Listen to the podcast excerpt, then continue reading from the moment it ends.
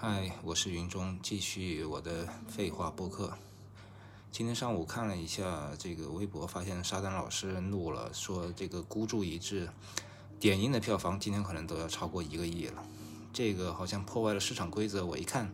还真是这个孤注一掷，他所谓的点映啊，不光是今天大范围上映了，就是排片都已经超过十几、十五了。然后明天、后天啊，整个从今天到下周五，它正式上映前一天，它每一天都有点映，每一天的排片都很高。那这样还叫什么点映呢？直接叫提档不行了吗？这的确是一种啊，对这个《巨齿鲨二》呃，这个这个片方觉得很不爽的一件事情啊。本来昨天他们卖的还挺好的，这个。呃，杰森·斯坦森跟吴京联合主演的这个好莱坞大片，质量如何先不说，我肯定是不会看的。但是人家赚的正值正高兴的时候啊，就相当于这个斯坦森跟吴京正开了一个 party，或者开了一个宴席啊，摆上很多桌，大家吃的正开心。你突然孤注一掷冲进来说，哎，把桌子一掀，说，哎，大家出去吃烤串了啊，我们烤串还送免费送啤酒，那这人都呼噜呼噜的就去吃烤串了。我们先不说。这个烤串好不好吃？你这样做至少是不太地道的。你要不然就直接提档说这周六我正式上映就算了，就正面 PK，非要用一个点映的形式，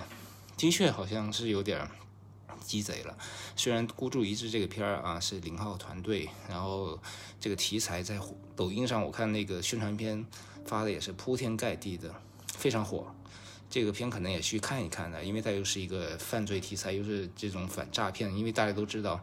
呃，在国内你去做这样的题材，肯定要把背景放到东南亚的，所以他就整个把犯罪又像 陈思诚一样，把所有的罪恶都给归功于中南东南亚的那些华裔了。呃，然后但但是这样的会有一些创作上的自由啊，就有些桥段或者剧情或者是人性，它可以刻画的比较。深入一点点，过瘾一点点，因为类型片嘛，一定是要呃做到一种极致，才能有它的独特的卖点和一些看点。呃，所以说放到东南亚也不是不行。当年那个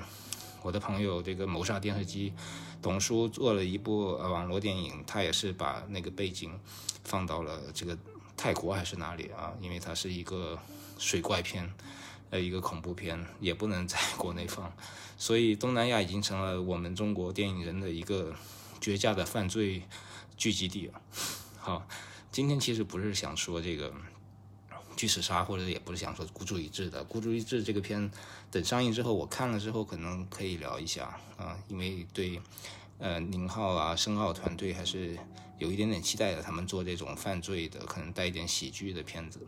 啊，今天想聊的其实是完全不同的一个人，就是失之愈合。啊，一下从犯罪到了家庭，好像差挺远的样子。失之愈合就是前段时间，呃，我去香港看了他的新片《怪物》。《怪物》这个片子，今年五月份在戛纳上映之后，呃，获得了最佳编剧奖。然后，因为他的编剧是很有名的板垣裕二嘛，然后这个片子除了失之愈合、板垣裕二，还有配乐就是大家都非常熟悉的，已经去世了，今年去世的坂本龙一。然后这个片子里边也用了坂本龙一的一些生前的一些钢琴曲，还有他呃专门为这个片子做的一些钢琴曲。然后这个片子的口碑，呃，在戛纳的时候其实好像不是算特别好，但是在这个片子在上映以后。观众的口碑就是好评如潮了啊！就是在香港也是基本上没有恶评。呃，马上据说是在大陆要公映了，可能估计是九月份就要公映。那么这个片子我也因为要公映了，我也不想剧透。我只是说这个片子确实跟板垣裕二合作后，这个片子的编剧的结构跟《失之愈合》之前的片子，呃，显得就更商业、更技巧。它是一个三段式的故事，非常有呃，开始两段是有一种悬疑感，有一种罗生门式的这个不断的揭露真相，呃，在最后一趴这个真相达到一个高潮。整体来说，我觉得呃，是我看过的失之愈合的电影里面就可看性最强的，因为当时我在香港，呃，临时急着要走要去赶火车嘛，然后这个片子我正好安排在这个。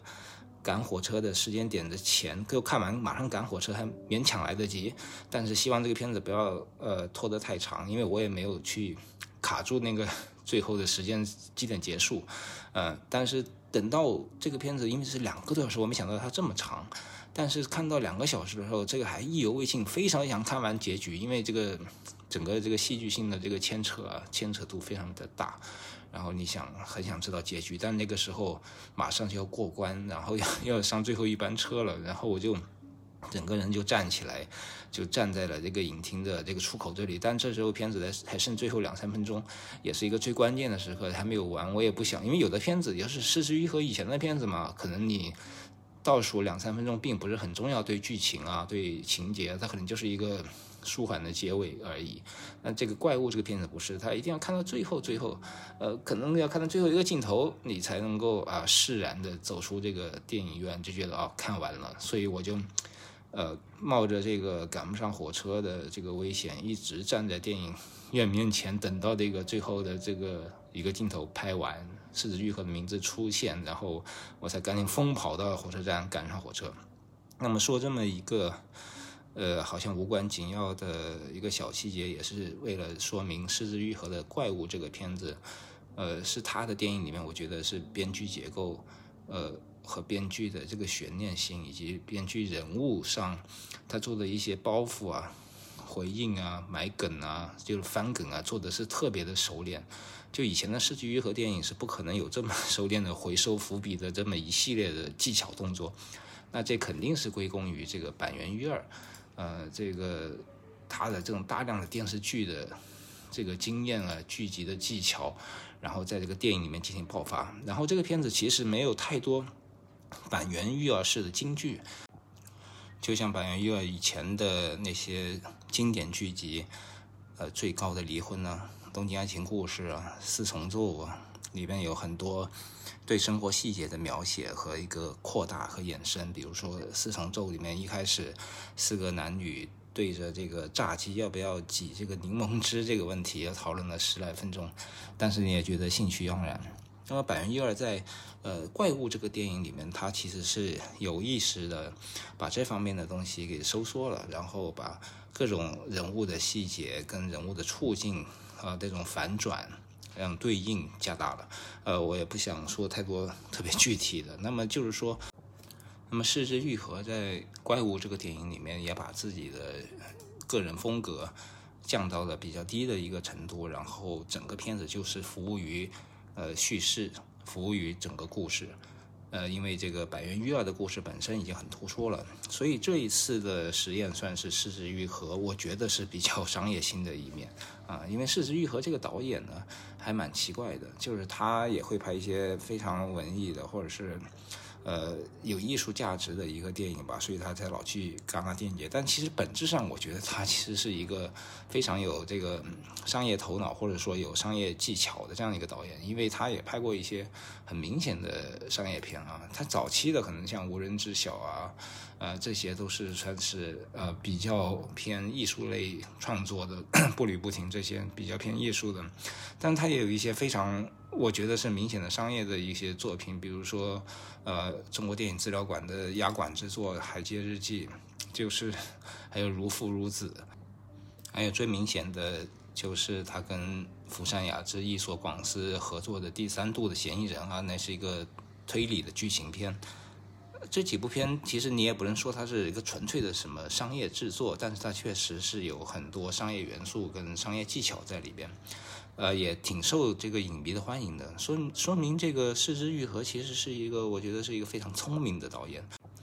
他并不像那些个人风格化的风格家那样去创作，啊，不像那个现在最走红的滨口龙介啊，或者说是山仔唱啊，他们是有非常强烈的浓郁的个人风格，并在每一部电影里去强调啊，去执行，然后去进化自己的个人风格。我觉得柿之愈合更加像是一个。多面手，他在各个题材上他都会去尝试，他甚至可以出让自己的个人风格，去呃配合这个题材，配合这个叙事。那其实我个人觉得他的个人风格也不是那么的强烈，虽然他的题材选择上，比如说对于家庭这个概念，对于原生家庭或者是组装家庭，还有对于儿童题材对小孩的拍摄和利用，呃，还有对纪录片的，就是他早期的这个纪录片经历很。对他影响很大的，所以对纪录片方式的这种，呃，拍摄角度啊、取景啊，呃，包括在现场去敏锐的寻找这个空间哪个方向会摆的比较好啊，这些东西他是比较擅长的。我觉得之前看他的电影，就是从步履不停开始之后，觉得他哦，开始有了非常强烈的导演的个人的空间调度技巧，如何去一层层的展示这种室内空间不同角度，呃，不同情感色彩，这个方面做的是特别的到位。呃，也有人把他跟那个小金二郎相比，当然他自己也觉得自己不像小金，他可能觉得自己更像日本的金村昌平导演，就是他对这个底层人民的关注啊，对这个原生家庭，对这个挣扎的，呃，像小偷家族这样的 一个，就有人说他像金村昌平，但我觉得其实这两个导演相差还特别远。就完全不同的这种处理方式，虽然关注的东西可能会有点点类似，不能说他因为题材相似，就是说这两两个导演相似。那么《失之愈合》，我个人觉得，呃，他在选材上啊，包括在纪录片的这种拍摄方式和拍摄习惯上，就是他会比较退远一点，他没有那么主观性强的去表现一个东西。像金村昌平导演是非常主观性非常强的，个人风格非常强烈的。但《失去以后》，我觉得由于他的这个。早期的经历和他的一些技巧会让他往后退一步，所以他的片子更多是显示是一种相对呃客观一点点的、冷静一点点的，但同时又呃非常平静的去表现生活中的种种侧面、种种呃情绪，包括他的小偷家族啊，包括他的呃，我觉得这两年不算特别成功的真相啊，还有上一部前客，这个其实都是一种。如果他拍得好，你会觉得哦，跟那个生活，就好像拍出了生活本身中间的一些诗意和韵味啊。如果他发挥的不好，你会觉得哦，非常平淡，非常寡淡如水，呃，甚至有点矫情。所以这个纪录片方式去拍片的导演呢，就是容易陷入到这两种这个矛盾和纠结当中，就是什么时候多一点，什么时候少一点。这个东西跟题材有关，跟演员也挺有关系的。那么这一次的怪物，由于有这个很强烈的编剧色彩的板垣育二的加入呢，让这个片子其实显得没有那么的呃纪录片化，它反而是一个很呃精巧的这个剧情片的结构啊，包括。四之愈合之前的像《海街日记》了，因为它是个漫画改编，其实也是有很强烈的这个商业技巧在里面，包括《第三度嫌疑人》。那么它是有一类作品是专门去改这些已经比较成熟的，呃，有编剧技巧的这样的故事，它其实表现的反而是 OK 的。这样它就可以把导演本身的这种存在感给降低之后啊，服务于故事，这个反而是成为至少是他在票房上啊会有一点建树。你像冰可龙界的电影。票房上是肯定不会有《失之愈合》呃这么高的票房的，因为一方面是跟大牌明星合作了，另一方面他的确是让自己的技巧，呃服务于叙事。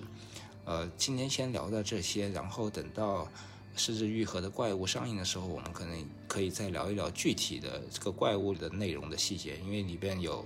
几个大人和一些小孩的这样的一个，我觉得。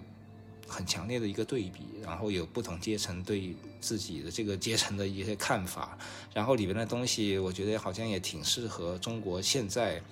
呃，教育体制看一下的，里边其实还是有一些比较深刻、尖锐的东西。好，今天先聊到这儿。